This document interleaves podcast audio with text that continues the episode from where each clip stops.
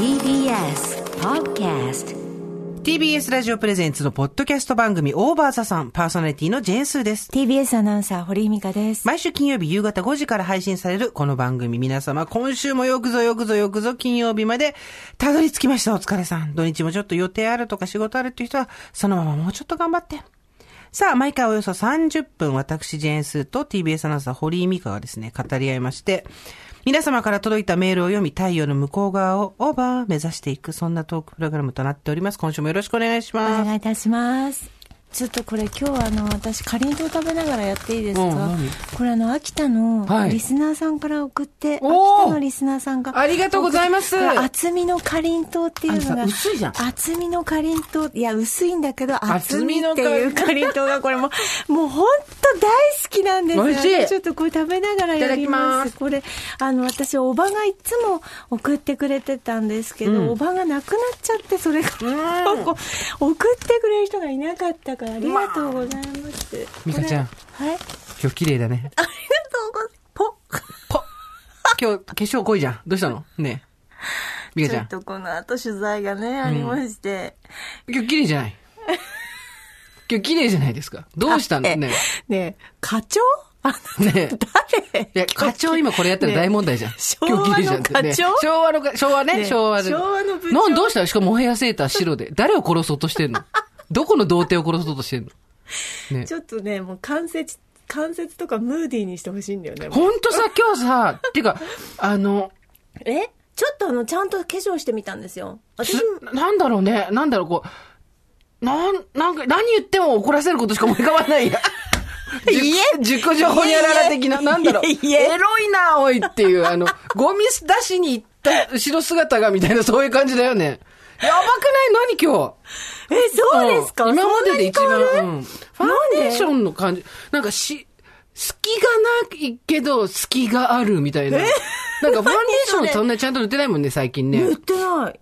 でも、今日もだからトイレでババッとやっただいや、けですよ。ば、ばばっとが、こんなうまくいくことあんのっていう。エロいわえー、エロスない、リビドーがないって言ってたね。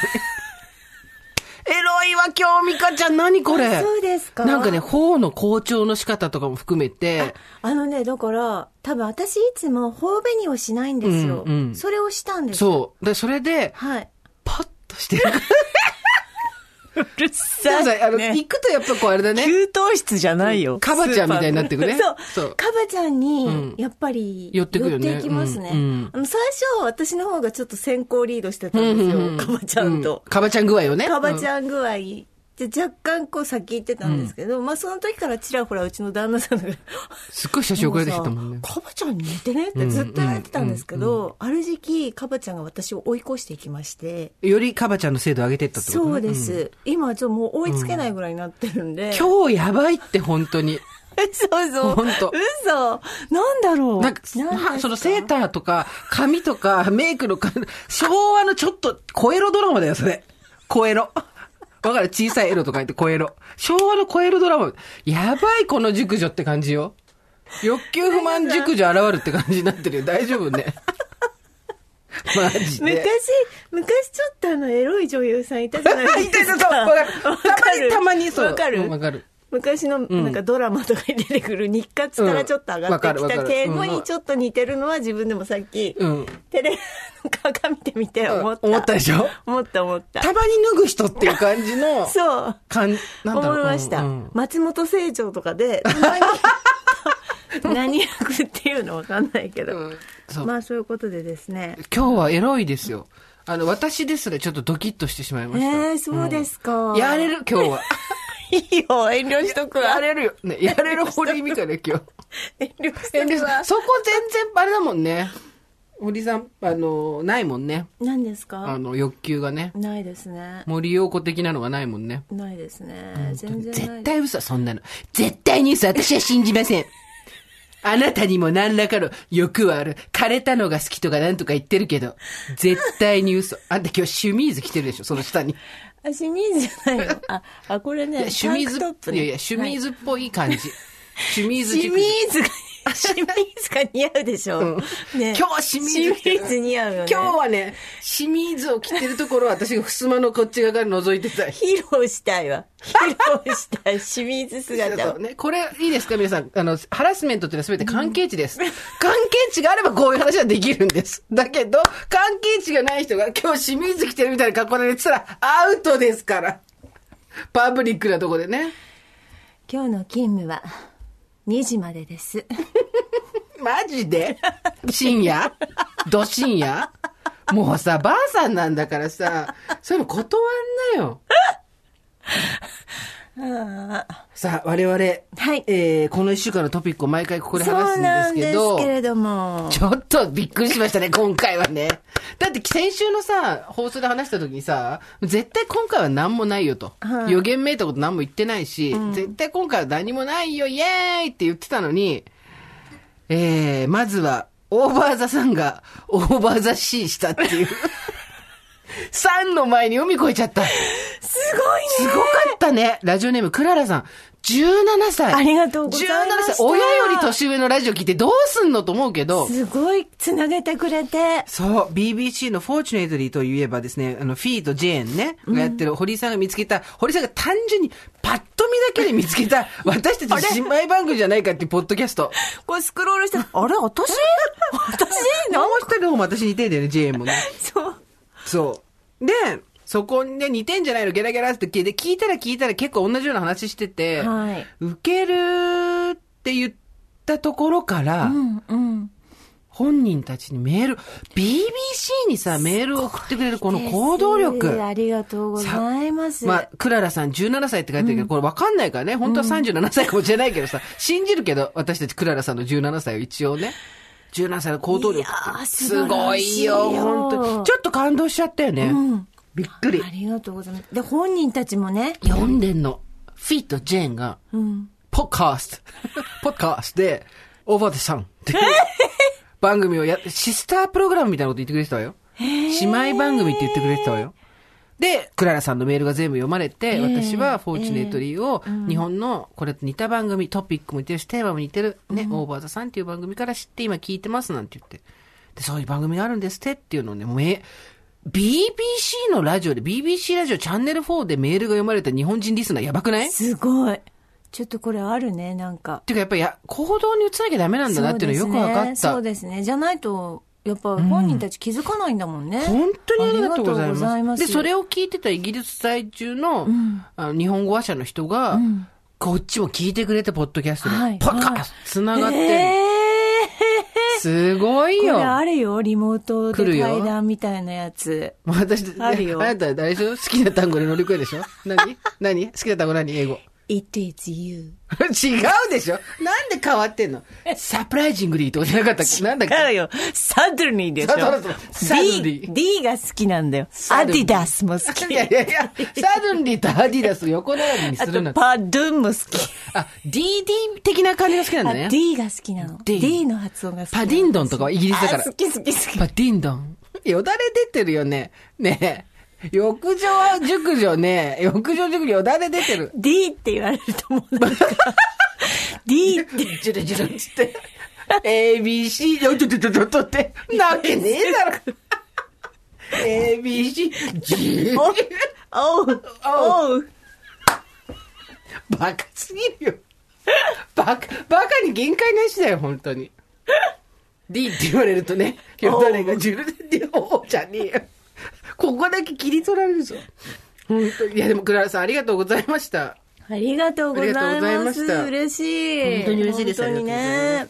さあ、そしてですね、えっ、と、もうすでに発表になってるんですけど、親の頃には。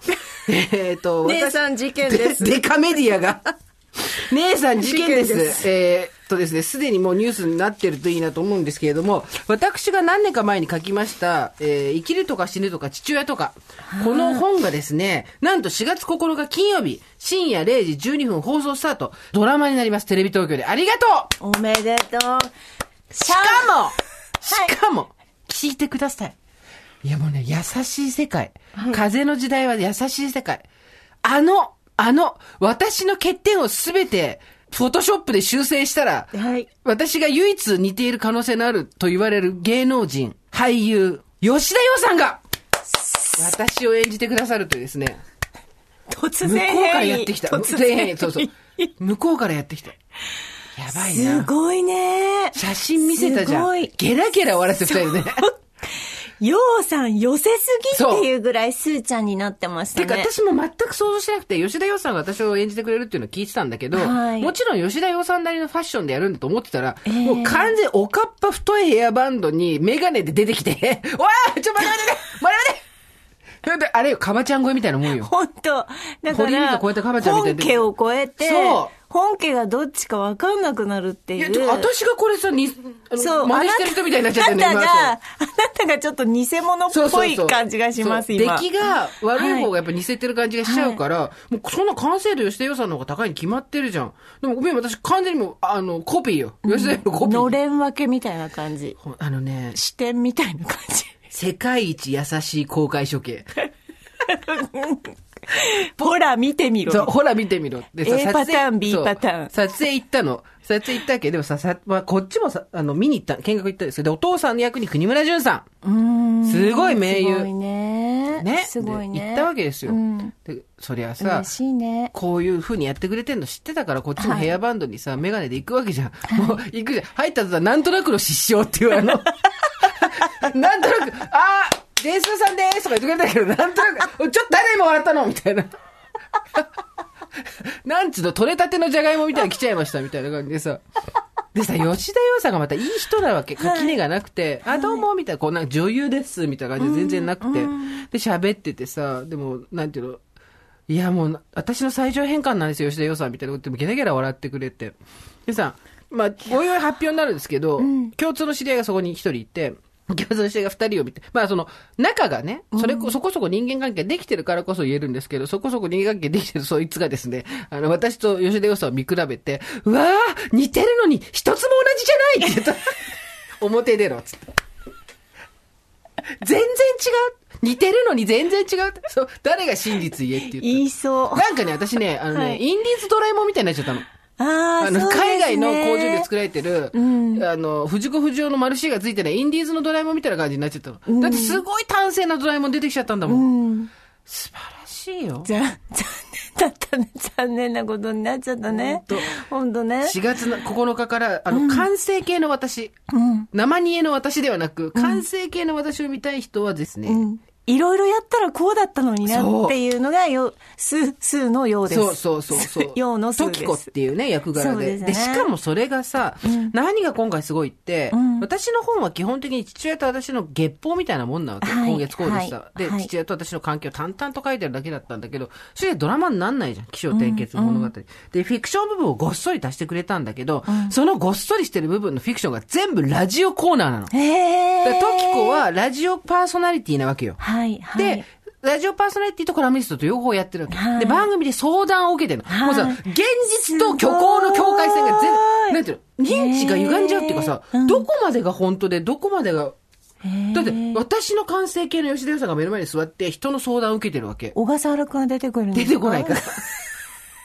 出てこないから。渡るはそこ出てこないから。で、ラジオブースでやってへて、ーそれも見学行ったんだけど、で、なんか私が、スタジオにさ、見学来たじゃん。はいはい皆さん一回はい実はい。ね、いらしてたんですよね。で、その時に私たちのとこもよく見てって、私はいコロコロ、顔面コロコロマシーンとか持ってんじゃん。はいああいうのもちゃんとスタジオにあんの。で、コロコロしながらやってて。へーで、いや、楽しみ。びっくりよ。それで、お悩み相談コーナーっていうのをやってるわけですよ、番組を。夜の番組で。なんかさ、フィクションなんだよ。私の原作には一切書いてないフィクションなんだけど、フィクションなんだけど、それ現実なわけじゃん。うん。もうなんだか全然わかんない。わかんない。なんかお父さんもでも国村淳さんとこう、なんていうの？骨格とかその丸みはやっぱり違うけども、でも雰囲気は似てるよね。似照れ、てる照れね。て、ちょっとこう、雑にこう、わーわーみたいなこと言ったりみたいなさ。うん。国村淳さんとうちの父親もあったんだけあど、、そうですか。まあまあ、めちゃめちゃあ、、お父さんも連れてったの？連れてった。あ、へえ、私なんかさ。色気があんのよ国い村淳さんやいやいや、でも、うんすーちゃんのお父様もすごい色気がある方なんですよ。私、写真、前に見せてもらった時、なん出た、か、枯れ線好き。パナマ帽で、そうそうパナマ帽をかぶってサングラスをして、なんか、エクアドルの、カフェバーみたいな。いないし。あれね、あなたがエクアドルのカフェバーだと思ったところ、あれね、墓地の石材店だから。どういう感覚？墓地の石材店がエクアドルの。後ろになんかショットグラスみたいのだじゃああれ全部オケだからなんか、手尺とオケだったっていう。そうそうそう どういうあれだよ。何これ？どこのバー？つって、なんかこう、墓所なんだけど、みたいな本。当だよ、もう。オケなんだけど、みたいな。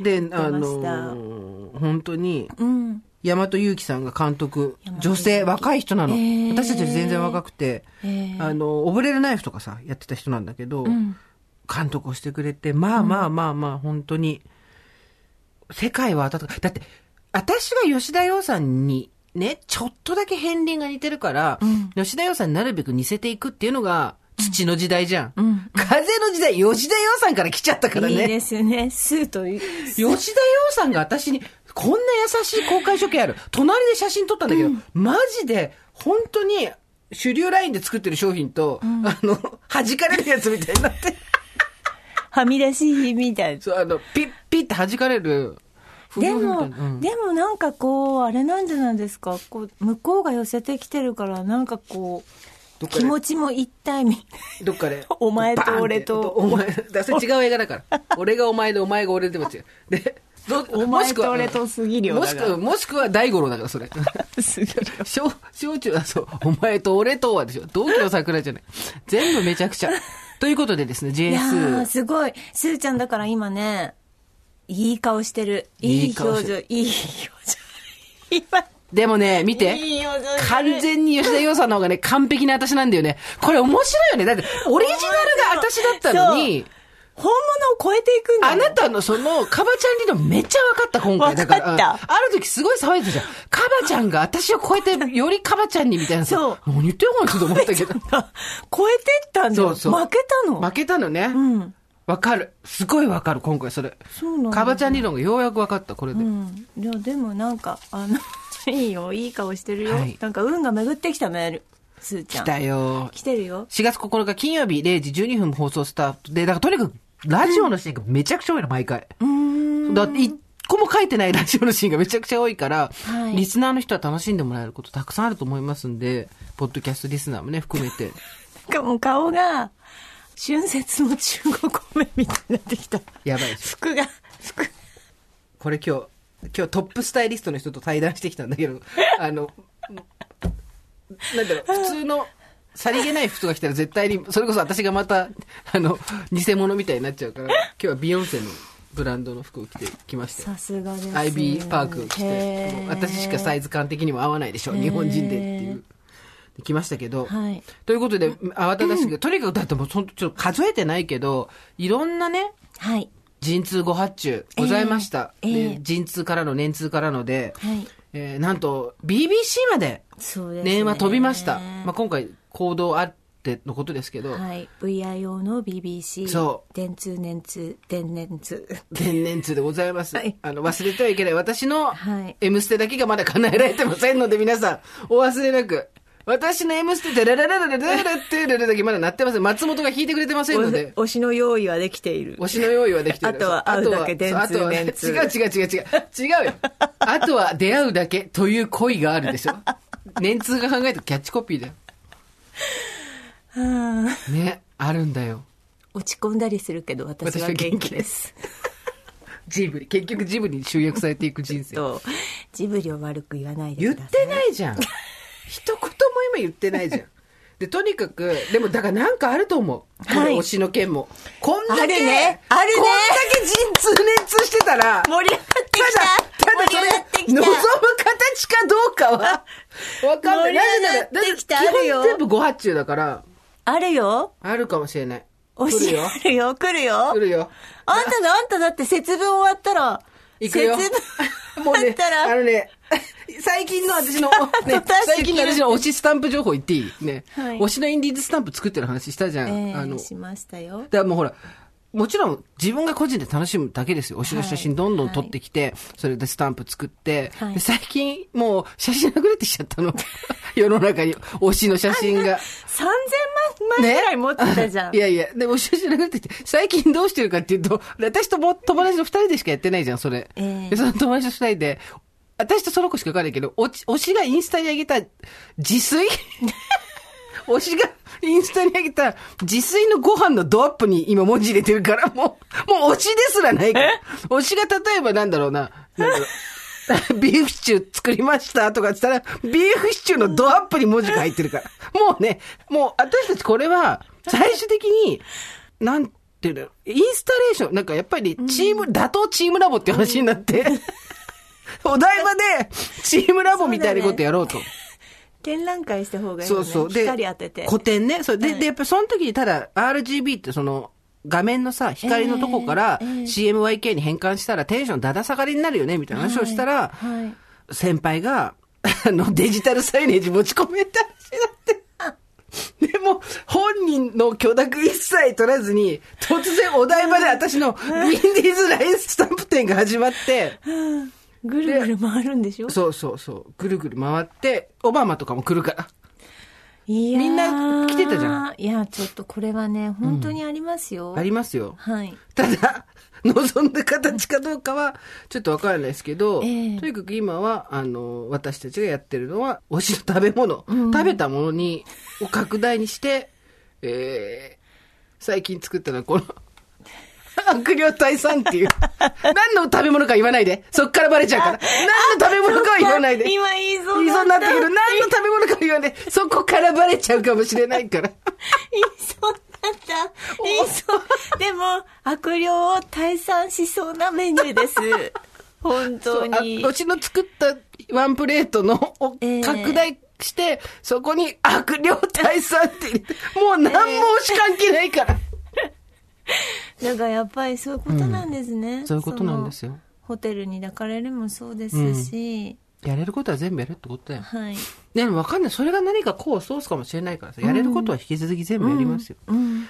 さあ、というわけで、今日はですね、やれることを全部やった人たちから、やれることを全部やって、敗れた人たちからメールがはいたくさん取れてます。今週のテーマ、中年と失恋でございますが、最高です。はい。いい出来。どうですか？失恋しましたか？だってだ言ってんじゃん、もう、ポロポロ喋り始めたけど、うん。去年、8年付き合った男と別れてんだって、まえ嘘つけムカつく ?8 年ですよ、8年。生活はの方では、ぼんやりしか言ってないの。なぜここ、でも割とぼんやりじゃなかそうったですか？だったっけ？これカットされるかもよ。宣言したことはなかったと思います8よ。年だよ。8年、オリンピック2いや回だよ。すごいね。オリンピック2回分終わりましたよ。本当に。まあまあまあ、あの、そうさせ、それで、後悔はしてないし、お互い、それぞれの人生をもう歩んでるんで、別に、あの、なんか殴り合ったりとかもしなかったんで全然いいんですけど、まあでもさ、やっぱり来るじゃん。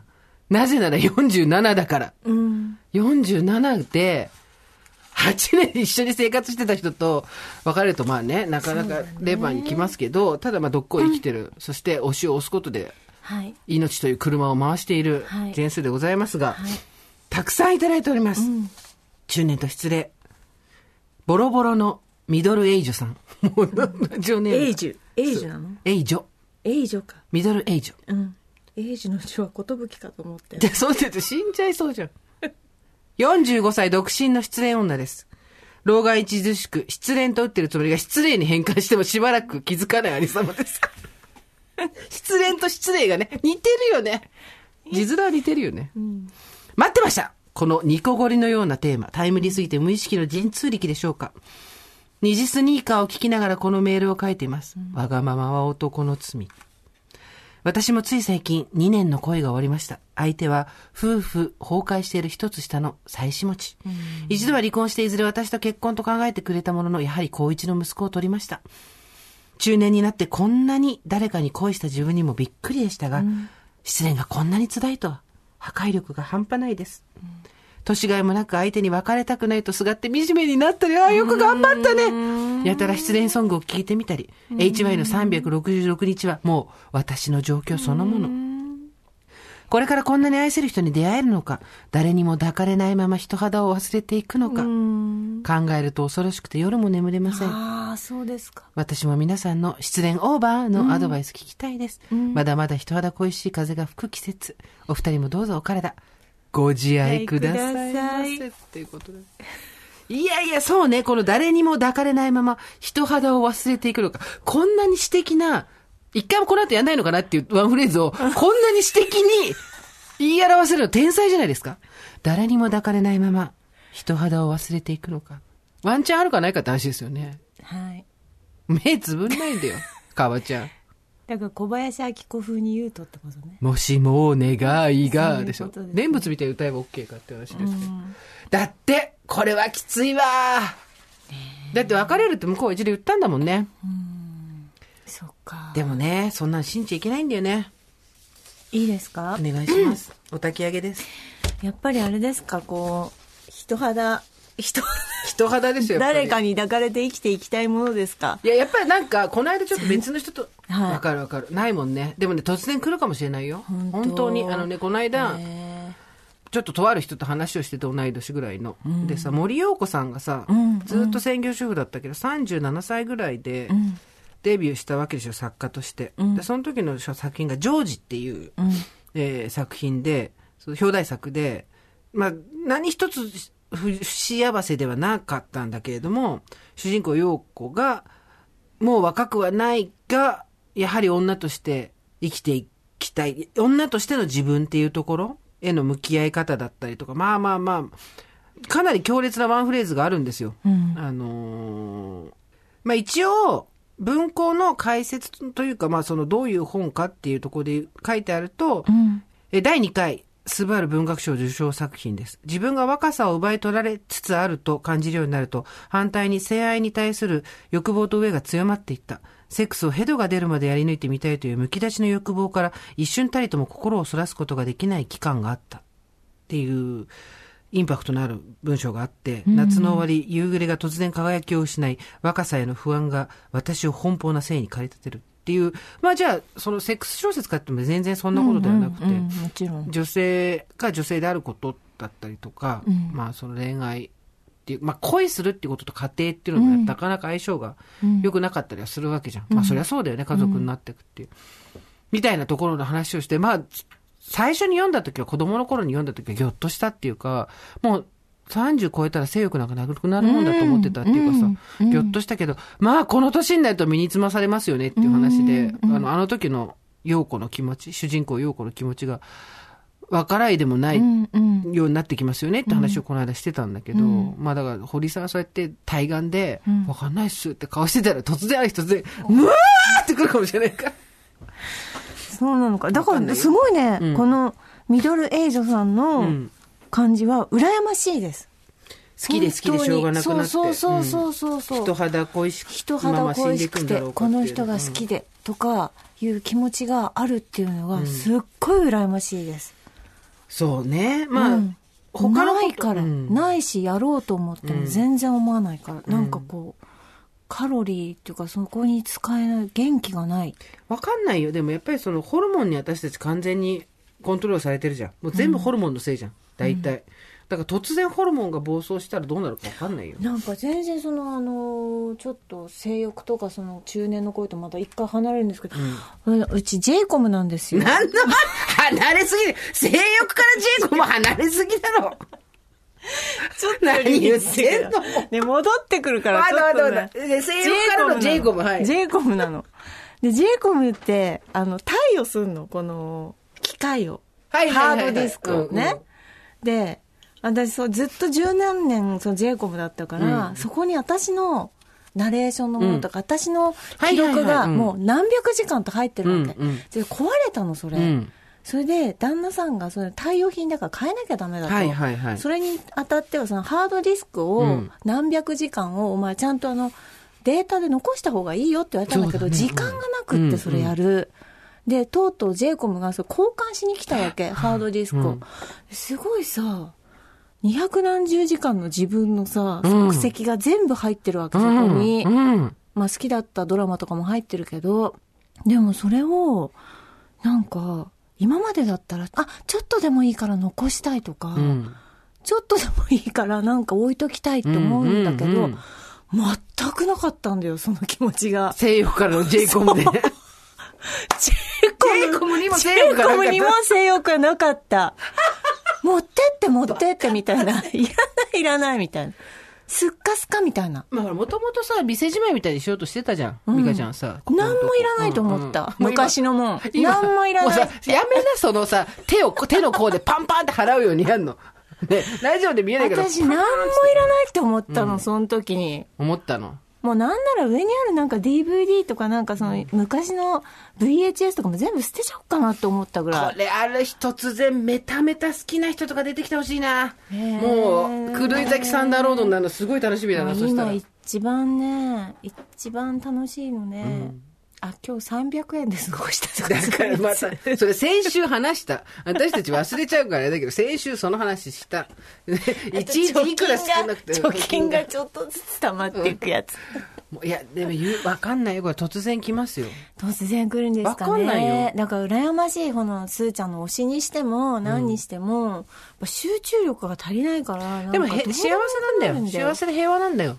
そうなのかな、うん私もその8年付き合っ気力がないんだと思うよいやいや、8年付き合ってる間に、その、だって私が今推してる人って、その、8年前から知ってるわけだから、究極的には、存在は。うんうんだけど、何のクリックもなかったわけじゃん、その時は。うんだから、その時はだから、そのパートナーのことが好きで、うんなんていうの満足してて幸せだったから、特に他の人にかっこいいとかっていうのは、私はね、人によるよ。そういう、どういう動機で好きになるか。だけど私の前は全然なかったけど、うん森陽子ですよ。ねえ、ちょっといいですか？51歳で失恋をしました。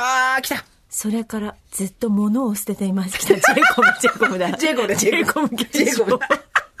え、ちょっと待って、ね。51歳で失恋をして、それからずっと物を捨ててんの、はい。いわゆるジェイコム。ジェイコム。ジェイコムが怒るよね。断捨離のことをジェイコムって言わない。いろんなものを捨てたくて仕方がないんです。忘れることは多分ないし、長くは続かないだろうなと思っていたし、友人にも頼れないので、ずっとそれから物を捨てています。すると部屋が綺麗になりました。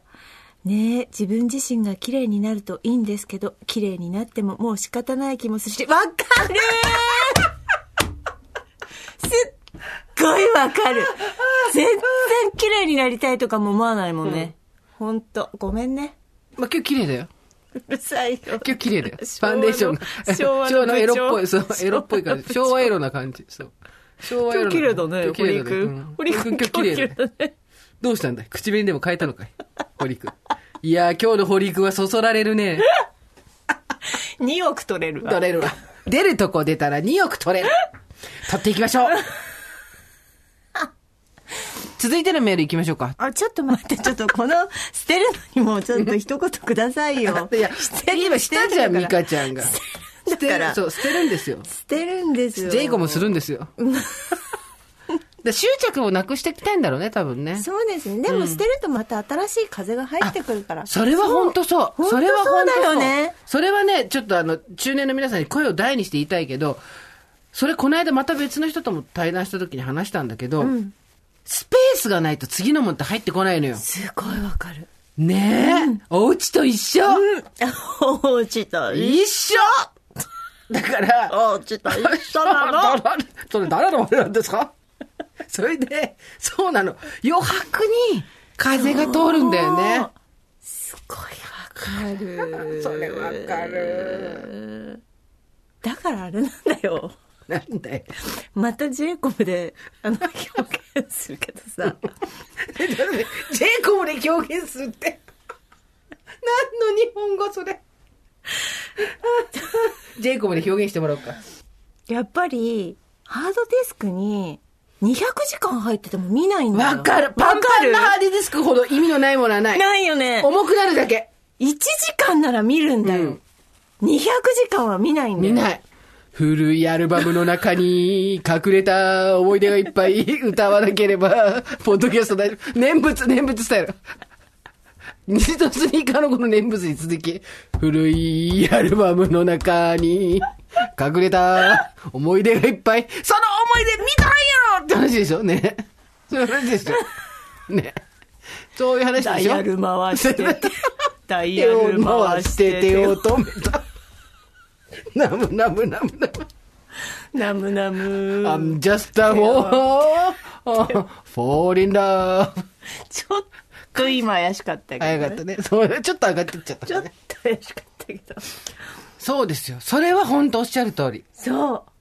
隙間がないと風が通らないし、そう。新パンしいもの入ってパンだこなと、パンパンだとそこ寄りつかない。い。うん、そうなの。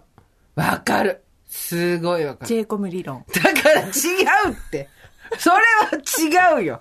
電話かかってくるよ、あんた。あんたのところ。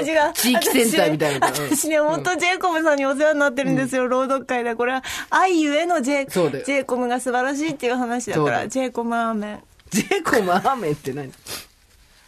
えー中年の出演。前略スー様ミカ様、こんばんは。こんばんは。私は56歳の現役おばさん。おばさんネームは空前の灯火です。出落ちで笑い取んなくていいんだよ。おばさんネーム空前の灯火。風前じゃないんだよ。空前なんだよね。分かってる空の前だよ。ね。空前の灯火だよ。空前の灯火。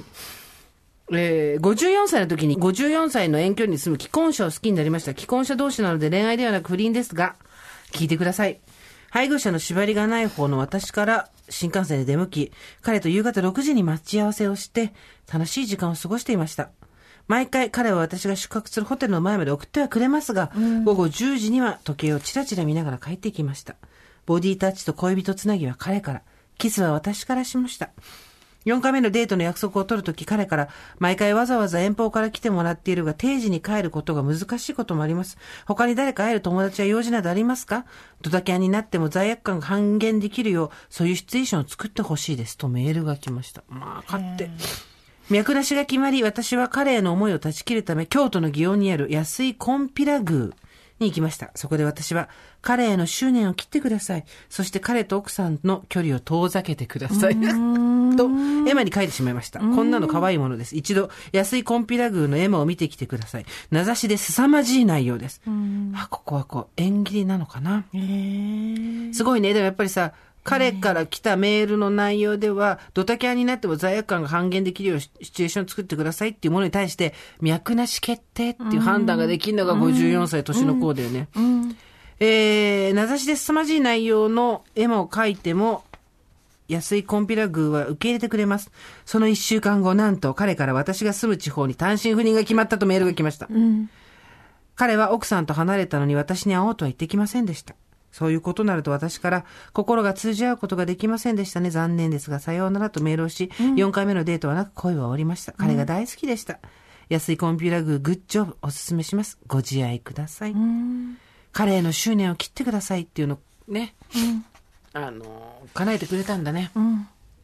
54歳。やっぱなかなかこうね、この年になると、それぞれに配偶者がいたりと、なかありますね。京都に京都に行きましょうか。行きますか？ね、何切ろうか。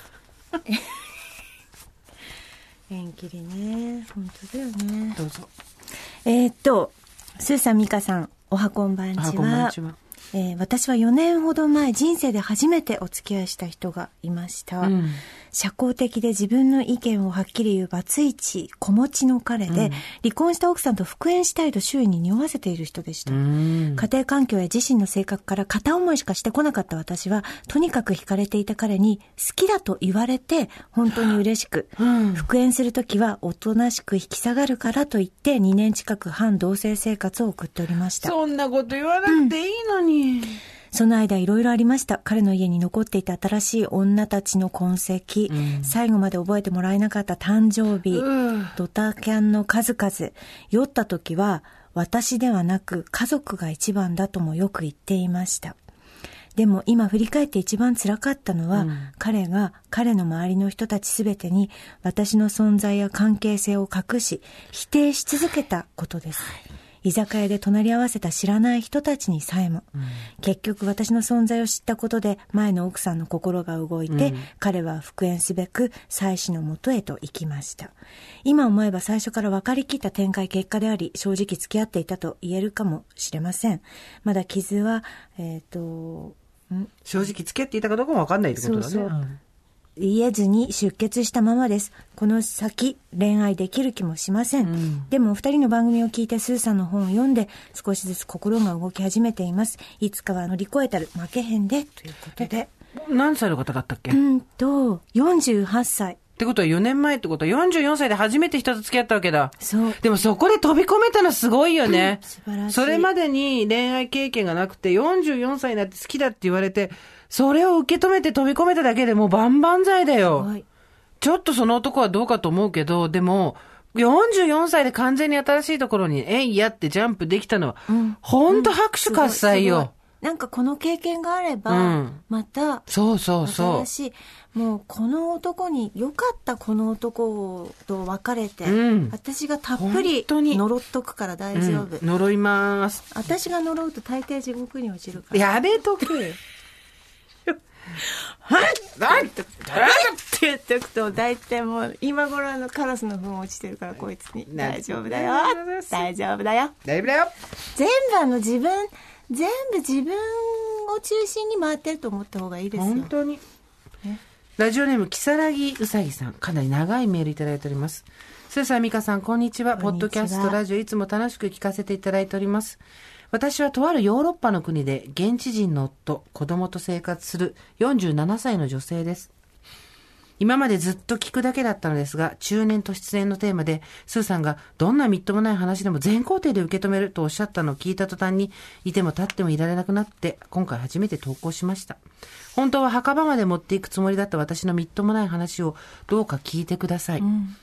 遡ること5年ほど前、私はある男性に恋をしてしまいました。相手は高校時代の同級生で、同窓会の件でメールで連絡を取り合うようになったのをきっかけに、日本に帰国するたびに会って食事を食べに行くようになりました。とはいえ、年に一度の日本への帰省の間に会えるのはせいぜい一回。家族には同窓会と称して、実家の両親に子供たちの世話を頼んで出かけなくてはならず、罪悪感もありました。だけど会うたびに私をちゃんと女性として扱ってくれて、いろんな話を親身に聞いてくれる彼に、どんどん惹かれていく一方だったのです。その頃、私の夫婦生活はあまりうまくいっていませんでした。夫は小煩悩で真面目な会社員。はためにはうまくいっている家族にしか見えないと思います。だけれど結婚15年目だった当時、私は子育てが一段落して仕事に復帰したばかりで、家事と育児と仕事の両立に必死で疲れ切っていました。本当は夫の助けを必要としていたのに、夫はほとんど手伝ってくれず、とはいえ感謝の言葉もなく、私が子供に向かって怒鳴りつけていたらそれを否定して、自分の仕事に熱中して、仕事での成功をひたすら自慢する夫に、私は心底嫌になってしまっていました。ママになっても綺麗でいたいからと、それなりに身だしなみやお化粧には気をつけていましたが、夫はそんなことには無関心で、女性として見てくれないことにも寂しい気持ちでいっぱいでした。そして、そんな夫にしか女として見てもらえない自分にも、心底嫌になってしまっていたのです。そんな時に現れた彼に私は一気に心を奪われてしまいました。会うようになってから3年目に、ついに体の関係を持ってしまいました。彼は年に一度しか会えない私をこんなに大事にしてくれる。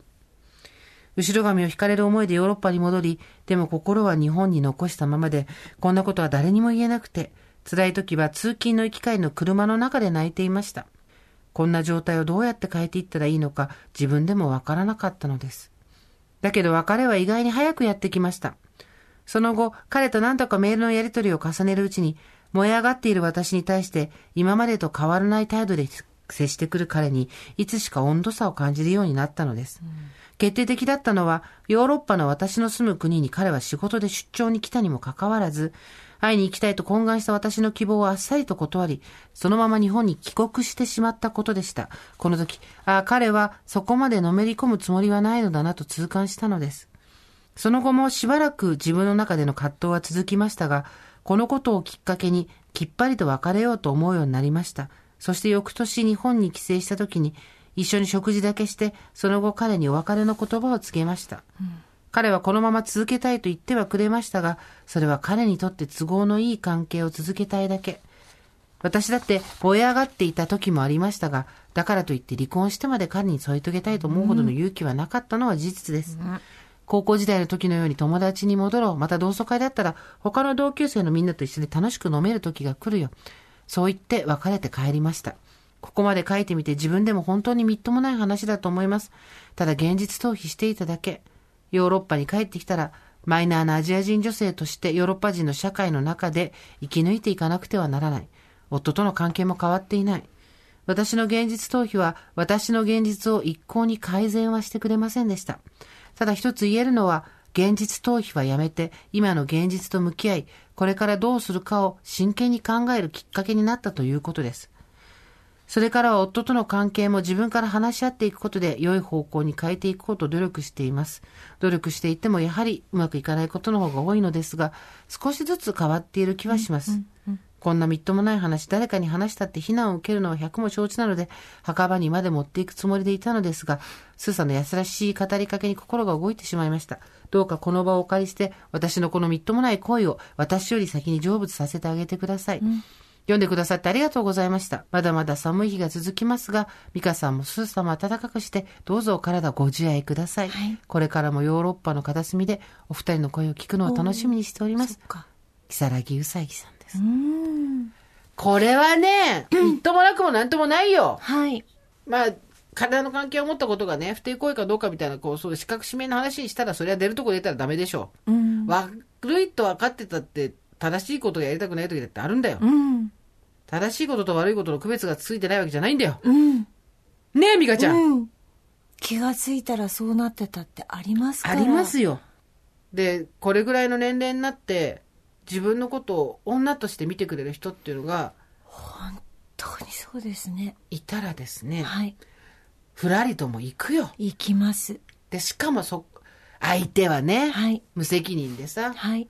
別にのめり込みたいわけじゃないよっていうことで、はいまあそれも重々承知ですわ。だからみんな引き返しが潔いね。うん。すごいもうだって行き止まりって分かったらみんなキュキュって書いてくるくるってやってさ、うんもうピッピッピッバックバックバックピュッってさ、うん戻るじゃん。うん。そこが素晴らしい。誰もごねないよ。今その夫とね、どういう関係なのかわからないですけどもまた3年後とか5年後とかまた変わってくるんですよ、うんまた子供が大きくなったりとかして、うんうんあなんか2人でいて楽しいなとか、うん2人の関係性も変わってくると思うし、うん。まあもしかしてまた新しい人が来るかもしれないんですけれど。も、うんなんかそうねうんそのうんなんか思い出がね楽しかった時間が思い出せればいいんじゃないですかね。なんか恋なんて何歳でやったって絶対みっともなくなるんだからさ、うんみっともなくならない恋なんて一個もないんだから、わきまえてないとかさ、みっともないとかさ、はしたないとか言わないでさ、うん。恋したくなったらしたらいいよ。うん。で、自分の性自認が女性なのか男性なのか、まあ人それぞれ、恋愛対象がはい。同性なのか異性なのか人それぞれだけど、はい。まあ例えば異性愛者である私が自分のことは女だと思っているっていう前提で、やっぱりなんだろうな、これぐらいのうちらぐらいの年齢になってくると、まだ女として見られたいっていうことがまるでもう身の丈に全く合わない欲望、はしたない欲望みたいにさ、思えてくるじゃん。まだ女であるっていうこと、なんかそれこそ前のあれで話したけど、女でいたいんやっていう会長がいた時に、おおってなって、その先週さ、仕込めメンタリティの話もして、すごい反響あたくさんメールも今日いただいてるんですけど、どうせ私は仕込めだし、みたいな、いろいろあるけど、でもさ、その、ホルモンに暴走させられる我々としてはさ、うん。なんていうの、ホルモンに私たちの車って運転されちゃってるところあるわけじゃないですか。っていうとこで、その、年齢を重ねていって、いや、え、女として見られたいんですけどっていうのをね、この、木更木うさぎさんはちゃんと自分で認めたわけじゃない。うん。そこは私も本当に、その一点に関しては、スタンディングオベーションですよ。うん。ないものとしたりとか、うーん、せずにですね、私なんかもう、ウヒヒとかつって多分ない、そんなのございません。忘れてきて、枯れちゃったな、ブヘーみたいな。いやでもあってもいいと思いますよ。私もあの長いこと主婦してますけども、でもまあこれもねいろんな意見があるかと思いますけどずっとその人だけっていうのもあるかもしれないし、いやでもそれってどうなんだろうって思う時もありますでしょ？やっぱり。人それぞれね、その欲望って違いますから、うん。その何の欲が強いかっていうのはね、うん。それぞれでありますけどでもそのやっぱりさ変な話なわけ。自分が男性だとか女性だとかそのどちらでもないとか思ってる性っていうのがあるわけじゃん。うん。自分が自認してる性として他者から扱われたいっていう欲望が年を取るごとに恥ずかしいことになっていくっていう考え自体をちょっと我々そろそろそれをリフレームしないと、枠組みを考え直さないと、まあ自分で自分の首絞めるよね。うん。もうこの年になったらさ、みたいなことを、で全部やってくってわきまえ、なんていうの、人間中性的になっていくとどうかなっていう、まあまあまあ、堀さんみたいにその恋愛欲がないっていう人もいるから、それは人それぞれだと思うんだけど、全然。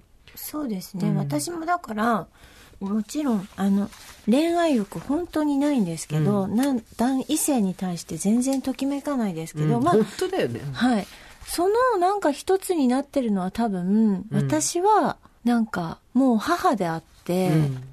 下手したらもうすぐおばあちゃんになって、で主婦であって、っうん。ていうなんか自分の中の枠の中でそんな人がうん。うんっていうのは前提に多分あるんだと思いますよ、うん自分の中で、うんうんうんいやおかしいおかしいって思ってるから何を見てもときめかないんだと思いますよもうちょっと丁寧にそこお願いします。ねもうちょっと詳しく。もうちょっと詳しく？めんどくさがんな ちょっと、もうちょっと詳しく知りたいです。うんだからなんか自分の役割みたいのがすごく明確に分かってるので、私は母であり主婦でありおばあちゃんでありもうすぐ、うん。ね。で今までのおばあちゃんとかお母さんとかそういう人たちが何か恋に走ったりみたいなことは、やっぱりちょっとこう、うん、得意なことだったじゃないですか、うんうん。変わったこと、うん。だからそれはなんかできないだろうなっていう、うん。やらなくていいかな。どんどん声ががザラザラになってきて大丈夫か。もう。あれですよ、ね。うん。まあまあでも同じ話よ。だ結局その型にはめられるわけですよ。我々は娘として生まれ妻になり母になり、うん。ね。でさまたこれも難しくてさ、型にはまって嫌な人とさ、私は型にはめられて割とそうなのよね。生きやすい人なの。ね。そうそうわかるわかる、うん。自由にされると自分の役割を失っ、えうん。なじゃあ私何したらいいの？ってことになるから、あんたは妻あんたはなんとかって言われた方がそこの範囲内でできる人なの、アサインされた方がそう。輝く人なんだよね。あんたはこういうふうに生きてって言われたら、そこにびっちりはめて生きようと思う人なんで見すよ、てくださいこの寸分も隙もない このぴったりはまったこの枠に私みたいなことでしょ？そういうこと。その方がでも楽なの、箱根組木すごいみたなね楽、うんうん。なんかわかるからどうすればいいか、うんうん。人それぞれだよね、そこは。うんだけどやっぱそのフレームがきついっていう人も世の中にはいうん、るもちろわけでんもちろ。ん。あなたもそうでしょ？そうです。その、自分の役割っていうものに、もう本当にその枠下に入っていられないっていう。うんところがあったりして、まあ高校に来まで来てますけど、だから二人全然違うわけだけどさ。だこの人たちの気持ちはわかるし、責めらんないよ。うん本当そう、ううんん間違いだったかもしれないけどね、その不倫だなんだろう。だけど、正しいことがしたい時ばっかりじゃないし、あんまりそのイソップ童話みたいに自分を責めないでほしいよね。わ、かるその感じ。全然私も同じことしてると思います多分まあそういうことになったらね。うんそうだよね、うんうんはい、ということで、今日はですね、えもちろん20代、30代の方からもですね、失恋のメールはいただいたんですけど、読みません。40、50、2個折りですから。40、50喜んでまだ読みたいのいっぱいありましたどうぞ。あと1分全国か福福さんですえっ、と皆さんがどうやって中年と失恋を乗り越えたのか興味あります私は43歳で31歳から40歳までの10年間日本で知り合った年下のカナダ人男性とお付き合いをしていましたが、うん。40になって別れました。英会話教室の講師だった彼とは言葉の違いありつつもなんとなく気があって付き合うことに35歳くらいまではいつか彼と結婚したいと思っていましたがその後は形にこだわらず一緒にいられればいいかなと思ってきました、ずっと日本語を勉強したいと言ってルー大芝のような日本語を喋っていた彼がいつからかいつも英語で話しかけてきてなんか怪しいと思っていたところ、私の40歳の誕生日を忘れていたと翌日にメールをしてきて問い詰めると若い日本人女性と浮気をしていました。英語で「君はお見合いをしていい人見つけて」などというので「はあこの後に及んで何なのよ」と、うん。日本語で言い放った私は別れを切り出して振ってやりました、うん。彼との別れに後悔も未練もありませんが、うん。漠然とこのままずっと一人かもしれないと思うと不安になり、うん。仕事を頑張りながら資産運用を始めました。さあ、正しい。いい言葉。いいことです。資産運用この四文字熟語どれだけときめくか私今本当に資産運用資産を運用する。体がうずく資産運用で体がうずく。堀さん今運用してるんですよね。資産運用がいいよそれも地道にね少しずつ増やしていく。パートナーになりそうな人は見つけていません。他のリスナーの皆さんは新しい声を見つけているのでしょうか、と福福さん。まあ、ねどうでしょう？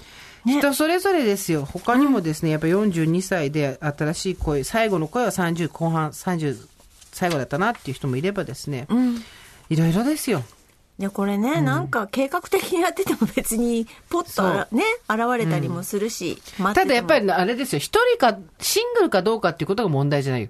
さっきの話だけど、余白がある、隙間があるから。そうですねんそこの空間があるかですよ。やっぱり。そこはね、この間対談した人ともすごいその話になって、その人が言ってて、本当そう、なるほどそうだなと思ったんだけど、まあいつか雑誌になると思うんで待っててくださいなんですけど、間を空けたところに物は入ってくるよね。